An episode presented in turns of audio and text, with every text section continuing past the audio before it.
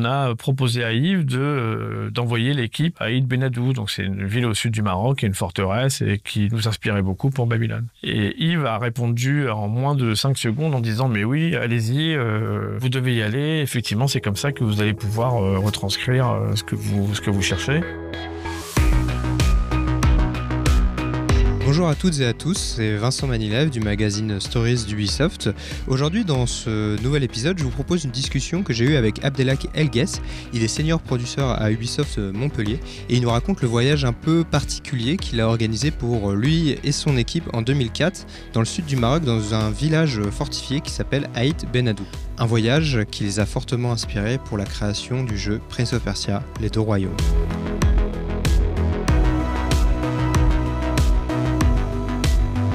Ça qui est passionnant dans ce, dans ce métier depuis, euh, depuis 20 ans, c'est qu'il euh, il y a 20 ans, en fait, on faisait des jeux sur euh, Nintendo 64. Donc, on avait des problématiques qui sont communes à certains jeux aujourd'hui, à savoir des 3C, une caméra, une vision. Mais en tout cas, l'industrie a tellement changé depuis 20 ans que c'est toujours en tout cas un métier qui se renouvelle, que ce soit dans la façon de produire, dans les attentes des joueurs, dans les capacités technologiques à faire à faire des choses, des choses plus grandes, des choses plus varié, euh, faire venir en tout cas aussi à l'arrivée du, du multijoueur. On avait commencé en fait à faire des tests sur le sur le online il y a une dizaine d'années, aussi sur la réalité augmentée. Donc en tout cas à chaque fois il y a euh, des évolutions euh, technologiques qui permettent de mettre au défi euh, la créativité et donc du coup de d'aller chercher d'aller chercher des, des nouvelles choses et aussi du coup des nouvelles méthodes qui de travail que ça soit dans notre industrie ou des industries un peu frères et sœurs comme l'industrie du web, euh, l'industrie du numérique. Il y a plein de choses qui évoluent, il y a plein de métiers qui évoluent, il y a plein de méthodes qui évoluent.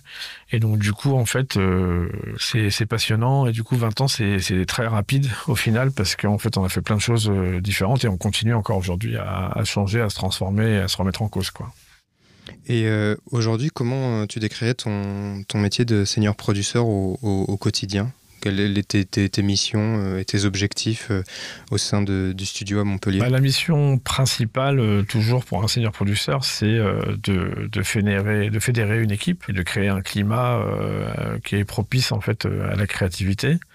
Euh, de s'assurer aussi que chacun ait euh, connaissance, euh, d'aller chercher une vision avec les équipes créatives et s'assurer ensuite que chacun ait connaissance de cette vision-là. C'est beaucoup de management, beaucoup de veille aussi pour aller chercher des, outils différents, des méthodes différentes et essayer d'aller chercher la vision qu'on a décidé ensemble d'aller chercher quoi.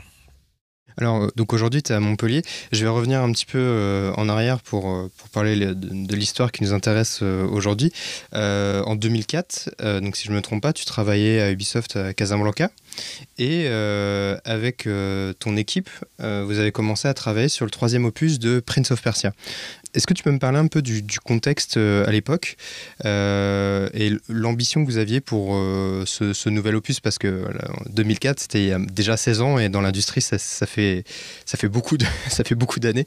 Comment, comment ça se passait à, l'époque et, voilà, comment ce, nouveau jeu est, est, arrivé en, production? Oui, effectivement, quand on a commencé Prince of Persia 3, c'était le troisième opus. Les premières et deuxième opus avaient été faits au Canada. Yanis Mala, qui est aujourd'hui directeur des studios canadien était à l'époque producteur de la marque. Et sur le troisième, euh, sur le troisième opus, il nous avait euh, confié la, la, conception, en tout cas, du, du troisième opus. Euh, l'équipe, en tout cas, du premier opus, travaillait sur ce qu'elle allait devenir plus tard Assassin. Et donc nous, on travaillait sur le sur le troisième opus. Et dans cette conception-là, nous, effectivement, on avait monté une équipe créative à Casablanca. Euh, on était effectivement hyper excités de, de, travailler sur ce, de travailler sur ce projet-là. Et euh, notre objectif à l'époque, c'était effectivement de respecter l'ADN de la marque, mais aussi d'aller euh, d'aller chercher euh, d'autres éléments. Donc on a ajouté des ingrédients sur ce sur ce prince-là. C'est là, qu'on a ajouté un peu d'infiltration. En fait, on avait positionné le prince comme un comme un fugitif. Et un fugitif bah, est capable effectivement de se combattre, mais également de se cacher. donc c'est comme ça qu'est venu venu en fait la dimension un peu infiltration sur ce, sur ce, sur ce projet-là. Donc dans le cadre de, des réflexions que vous meniez sur ce qu'allait être ce, nouvel euh, opus, euh, vous avez eu l'idée de, voyager dans, le sud du, Maroc. Alors, euh, Est-ce que tu peux me raconter un peu comment vous avez décidé de mettre en place ce voyage? Parce que il faut préciser qu'en 2004, à cette époque, c'était pas encore une chose commune. Aujourd'hui, ça l'est plus, on va, en reparler. Mais à l'époque, voyager sur place, sur le terrain pour s'inspirer, c'était pas quelque chose d'automatique. C'est vrai. en fait, il y a plusieurs éléments. tout d'abord, en fait, sur ce Prince of Persia là, c'était la première fois en fait que le prince quittait le château. Donc, on avait décidé lors de la conception euh, que ça se passait à Babylone et donc ça serait dans une ville.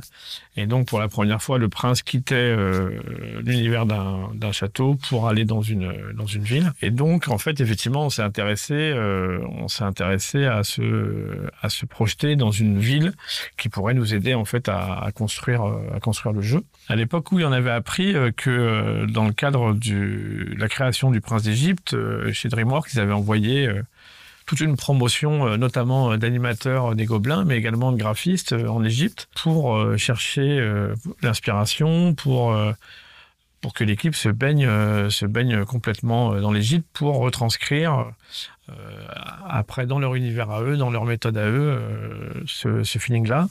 Et moi, j'ai trouvé ça euh, super comme type de méthode. Je disais, effectivement, ça paraissait, ça paraissait brillant. Et du coup, lors d'un meeting de, de présentation, nous, on s'était intéressé à une ville qui s'appelle Haït Benadou, et on a proposé à Yves de d'envoyer l'équipe à Haït Benadou. Donc, c'est une ville au sud du Maroc, une forteresse, et qui nous inspirait beaucoup pour Babylone. Et Yves a répondu en moins de 5 secondes en disant, mais oui, allez-y vous devez y aller. Effectivement, c'est comme ça que vous allez pouvoir euh, retranscrire euh, ce que vous ce que vous cherchez. Et, euh, du coup, bah ça s'est fait ensuite très très vite. On est rentré à Casablanca avec le feu vert complet du et on a organisé ce, voyage. Et effectivement, on est parti avec toute l'équipe. Finalement, c'était important, en tout cas, que toute l'équipe soit là parce que ça, en plus de nous inspirer, ça a cristallisé l'énergie dans l'équipe de dans l'équipe de conception. Et ça a inspiré euh, tout le monde du coup ce, ce voyage en fait. Est-ce que tu peux nous présenter euh, l'équipe justement? Je pense que ce serait intéressant de, de voir quel, quel, profil, quel type de, de, de, de personnes dans, dans l'équipe ont pu aller sur place. Là, il y avait, il y avait donc équipe corps créative, directeur artistique, directeur artistique animation, directeur créatif, euh, game designer, level designer. Il y avait également aussi des, graphistes, des animateurs. Euh, il y avait, on savait pas que ça s'appelait comme ça à l'époque, mais bon, c'était ce qu'on appelait une world builder, c'est-à-dire celle qui allait un peu détailler. Pour nous, à l'époque, c'était le scénariste, en l'occurrence. Et on avait une thématique de soif. Du coup, c'était aussi un lieu qui était très intéressant parce qu'en fait, la thématique euh, du jeu, c'était l'absence de l'eau. Et donc du coup aussi cette ville désertique, elle était, elle était bien adéquate. Donc elle, elle aussi c'était très inspirant pour elle. Alors, euh, avant de revenir sur le village en lui-même et le, voyage euh, euh, en, tant que tel, je voulais simplement te demander de, parler un petit peu de la documentation du processus d'inspiration parce que aujourd'hui il y a un service dédié pour tout ça. Il y a même un site que les équipes de production peuvent consulter en interne pour vraiment avoir accès à tout un tas de documents de vidéos de photos. Mais à l'époque c'était pas encore euh, aussi euh, euh, formalisé. Comment, comment ça se passait, le, cette phase d'inspiration? À l'époque, effectivement, il y, avait un département qui s'appelait Ludimedia et dont l'objectif était à l'époque, on parlait beaucoup de, de comment ramener Hollywood dans nos jeux vidéo. Et donc, c'était des gens qui avaient une grosse culture cinématographique et une, une grosse culture tout court qui nourrissaient à l'époque les studios. Et on pouvait effectivement les contacter en fonction des sujets. Et nous, je sais qu'ils nous avaient alimenté de pas mal de documentation sur la mythologie perse et euh, ce qui nous avait euh, nourri notamment sur les personnages, les déesses. Euh, j'ai le souvenir de Anaïta, la déesse, de l'eau qui revient et c'était c'était une mine une mine d'informations qui nous permettait derrière de, de construire le jeu. Justement, donc euh, maintenant il y a donc il ces documentations un peu de, base, mais euh, donc ce, voyage en, tant que tel, donc est-ce que tu peux me parler, me présenter un peu euh, Aïd Benadou, dire un peu où il est, situé et, surtout ce qui, le rend si particulier en fait, parce que c'est vrai quand on regarde des, photos, ça, frappe tout de suite. Enfin c'est vraiment, j'ai l'impression qu'il n'y a, a, pas de village, il n'y a pas d'autres vraiment villages comme ça, en tout cas. Aïd Benadou, c'est une forteresse dans le dans le sud du Maroc qui est plutôt à l'abandon, mais il reste encore des, habitants, mais c'est quand même plutôt à l'abandon, c'est-à-dire que les habitants maintenant, il y a une ville qui s'est construite en face et elle est devenue un peu patrimoine historique. Et euh, elle a un côté, donc euh, euh, elle est en ascension, donc c'est nous c'est ce qu'on cherchait en tout cas sur Babylone, on voulait une ascension en tout cas du du bas du jeu, de la basse ville jusqu'à la haute ville. Donc c'était pour nous, euh, en termes de topographie, euh, très intéressant. Et euh, c'est vrai que quand on arrive de loin sur Aïd Benadou et qu'on y avance petit à petit, elle a un côté très très mystérieux quand on la regarde de loin ou quand on s'y balade dans les rues et sur des couleurs ocre qui nous intéressaient beaucoup. On a d'un seul coup tout un tas d'informations, tout un tas de d'inspirations où on sait que euh, on est dans un endroit là qui va nous aider en fait à, construire euh, à construire euh, le jeu. Et puis après, plus on rentre dans la ville et ça, on voyait l'activité de, chacun dans l'équipe, plus d'une émotion un peu globale, on rentrait sur des éléments hyper concrets, c'est-à-dire que les level designers voyaient les levels se dessiner, imaginaient des scénettes en se prenant pour le prince les graphistes prenaient en photographie euh, les surfaces, les matériaux, les objets, ils s'imaginaient euh, cachés, infiltrés, enfin d'un seul coup, en fait, on avait un terrain de jeu dans lequel euh, chacun euh, trouvait ses activités. Les sound designers prenaient, euh, prenaient des sons, faisaient des bruits avec des objets. Enfin, d'un seul coup, en tout cas, le, chacun, chacun faisait son travail, mais dans un écosystème bah, un peu mystérieux et surtout assez, enfin, assez incroyable. Quoi. Benadou, pour ceux qui n'ont pas été, c'est vraiment un endroit à découvrir. quoi. Et, mais alors, euh, justement, tu disais, donc, euh, euh, tu avais tes, tes, collègues qui imaginaient des scénettes, qui prenaient en photo des matières, etc. tu parlais aussi d'habitants sur place. Comment, vous avez été perçus? Je ne sais pas si vous avez eu beaucoup de, contacts avec eux, mais vous n'étiez pas des, touristes comme, les autres, en, fait. Bah, c'est sûr qu'on a, un peu surpris. On a un petit peu surpris euh, les habitants. Et euh, quand on expliquait euh, pourquoi on était là, parfois c'est, on était un peu éloigné. En tout cas, ils étaient un peu éloignés de, de nos préoccupations. Mais en tout cas, on a eu plutôt un accueil, un accueil plutôt plutôt chaleureux et où certains venaient nous montrer justement des zones qui étaient potentiellement inaccessibles et qui nous amenaient dans des zones encore plus intéressantes à découvrir et on avait encore plus d'appareils photo à sortir et ce genre de choses quoi. Après voilà toute cette exploration là d'un point de vue euh, matériel qu'est-ce que qu'est-ce avec quoi vous êtes reparti euh, en fait euh, concrètement? On est reparti en fait avec une énergie avec des, des, des, images partagées c'est-à-dire une vision partagée de ce qu'on est en train de chercher en termes de terrain de jeu d'activité c'est quelque chose que, qui était partagé par tout le monde. Et puis on est parti aussi avec des éléments très concrets, euh, des photographies, euh, des storyboards, euh, ceux qui dessinaient, qui essayaient de voir un peu des scénettes.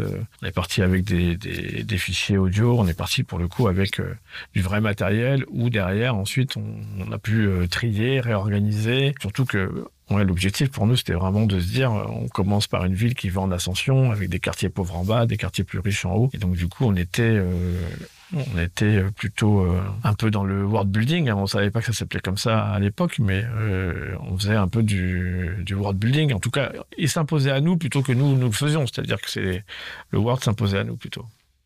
Avec le recul, quel souvenir euh, tu gardes de ce voyage-là, euh, d'un point de vue personnel et, collectif euh, aussi avec, avec tes collègues de l'époque? Oui, je dirais que ça m'a appris des choses sur le processus créatif et à quel point c'est important de, de s'immerger et que que l'immersion de, de l'équipe aussi est très importante parce que la notion de la notion de partage, partager la vision, partager l'immersion, elle est hyper clé derrière parce qu'en fait chacun prend des micro décisions après à son niveau. Et euh, quand bien même quelqu'un peut venir expliquer comment les choses sont, etc., c'est pas pareil que de que de vivre soi-même. Alors parfois, effectivement, euh, selon la taille d'équipe, c'est pas toujours possible. Mais je dirais que ça m'a appris euh, à quel point finalement euh, injecter euh, la vision chez les gens, derrière, ça leur permet à chacun de prendre euh, des micro-décisions et d'être autonome aussi dans leur travail et, et, donc du coup finalement de cristalliser une ambiance, enfin un objectif d'équipe plutôt que voilà.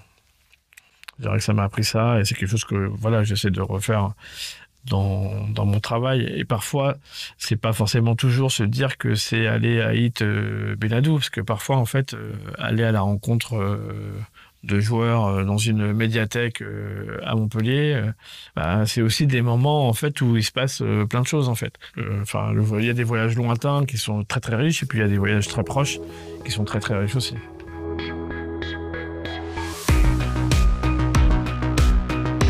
Un grand merci à Abdelakel Guess pour sa disponibilité, au studio d'Ubisoft Montpellier pour son aide sur l'enregistrement euh, audio euh, à distance et à mes collègues de Stories.